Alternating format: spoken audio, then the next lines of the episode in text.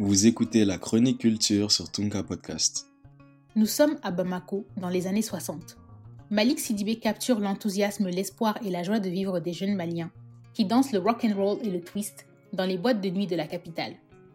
Portraitiste de talent, le jour il immortalise la société bamakoise sur fond à rayures ou à carreaux dans son studio du centre-ville, et la nuit, il capture une jeunesse malienne élégante et libre.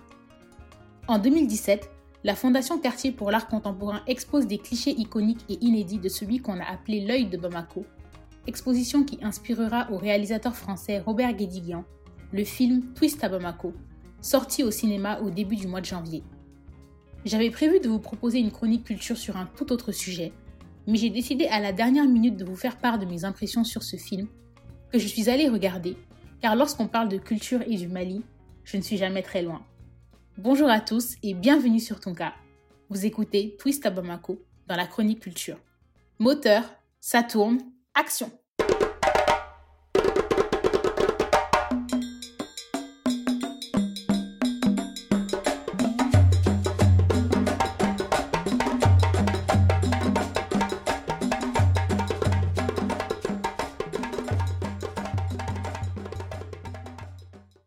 Nous sommes en 1962, sous la présidence de Modibo Keïta, et le Mali vit l'effervescence de l'indépendance fraîchement acquise.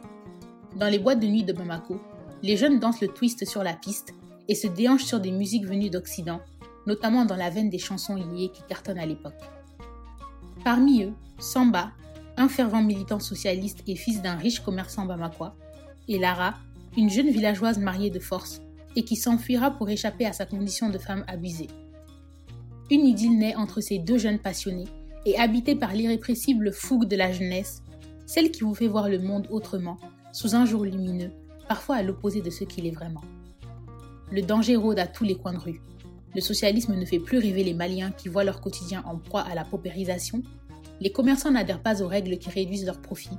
Le gouvernement se méfie de cette jeunesse occidentalisée et dévergondée qui s'abandonne au twist dans les soirées et le bonheur de Samba et Lara est menacé aussi bien par la famille de cette dernière que par le poids des traditions, très peu, il faut le dire, à l'avantage des femmes. Le film a clairement un parti pris assumé par le réalisateur, celui des années de présidence sous Modibo Keïta qui, je cite, ont été un beau moment qu'il faut remettre en lumière, réévaluer et étudier. Fin de citation.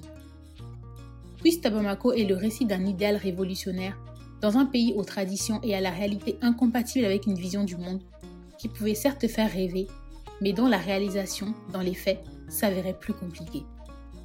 Samba est la figure d'une jeunesse animée de rêves et d'espoir pour le Mali de demain, scandant des discours politiques pompeux, en décalage avec la perception qu'en ont les Maliens, une jeunesse rattrapée par la réalité et une société qui n'adhère pas aux changements qui s'opèrent. Lara est la jeune fille malienne qui incarne le désir d'émancipation, celui de s'affranchir d'une société dont les codes et les règles constituent quasi systématiquement une entrave à la liberté des femmes et une négation de leurs droits. Twist à Bamako, c'est aussi le plaisir de voir une jeunesse malienne qui savoure la vie, car elle ne se présente qu'une seule fois, peu soucieuse des pensées rigoristes et de l'extrémisme religieux, gangrène qui a pourtant fini par s'emparer du Mali plusieurs décennies après l'indépendance.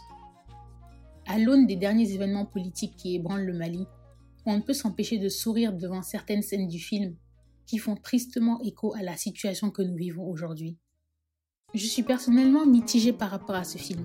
J'ai apprécié le visionnage car issu d'une génération qui ne sait des indépendances que ce qu'elle a lu dans les livres ou entendu dire de la bouche des anciens, j'ai appris des choses sur l'époque Modibo Keïta et le socialisme. Si Robert Guédiguian y voyait un bon moment qu'il fallait remettre en lumière, j'ai vu dans les revendications et dans la colère des Maliens de l'époque les failles d'un régime dont les idéaux n'ont pas su séduire et qui est progressivement tombé dans une répression à l'image de celle que l'on retrouve dans les dictatures. Car oui, tout régime politique a ses manquements, certains plus que d'autres, et se complaire dans une vision idéaliste et romancée de la présidence de Modibo Keïta ne sert pas, à mon sens, les réflexions que nous, jeunes Maliens, devons mener pour le Mali de demain. J'ai regretté le manque d'acteurs maliens dans le film qui, on le rappelle, a été tourné à Thiès, au Sénégal, en raison de la situation sécuritaire au Mali. Mais ne vous y arrêtez pas. L'imagination peut vous transporter à Bamako, même si sur l'écran défilent des images d'un autre pays. Je n'ai pas compris le choix du prénom Lara, peu courant au Mali, pour le personnage féminin. J'aurais aimé interroger le réalisateur sur ce choix. Une mention spéciale toutefois à la jeune actrice franco-capverdienne Alicia Daluz Gomez, qui interprète brillamment le rôle de Lara. Elle est lumineuse et son personnage crève l'écran d'élégance et de justesse. Pour un premier rôle, elle commence très bien. Enfin, j'ai parfois trouvé que l'histoire manquait de fil conducteur. Une impression d'inachevé m'habitait en sortant de la salle. Mais si le film a lui un clap de fin, notre imagination peut le repenser autrement, selon mille scénarios et mille regards possibles. J'ai adoré les multiples clins d'œil au grand Malik Sidibé tout au long du film, au rythme des clichés en noir et blanc qui rappelaient les photos iconiques qui constituent son héritage d'artiste. Il n'est plus là, mais son œuvre continue d'inspirer d'autres artistes pour raconter le monde d'hier, d'aujourd'hui et celui de demain. Twist à Bamako, un film sur le Mali au lendemain des indépendances, entre espoir et désillusion, sur fond d'amour et de sensualité. Nous arrivons à la fin de ce mini-podcast, un hors-série sur le film Twist à Bamako de Robert Guédiguian. Si vous l'avez vu, n'hésitez pas à nous faire part de vos impressions. J'espère que je vous ai donné envie d'aller le voir. Je n'ai pas voulu trop en dire afin de vous laisser le découvrir vous-même. C'était la chronique culture par Adèle Fofana.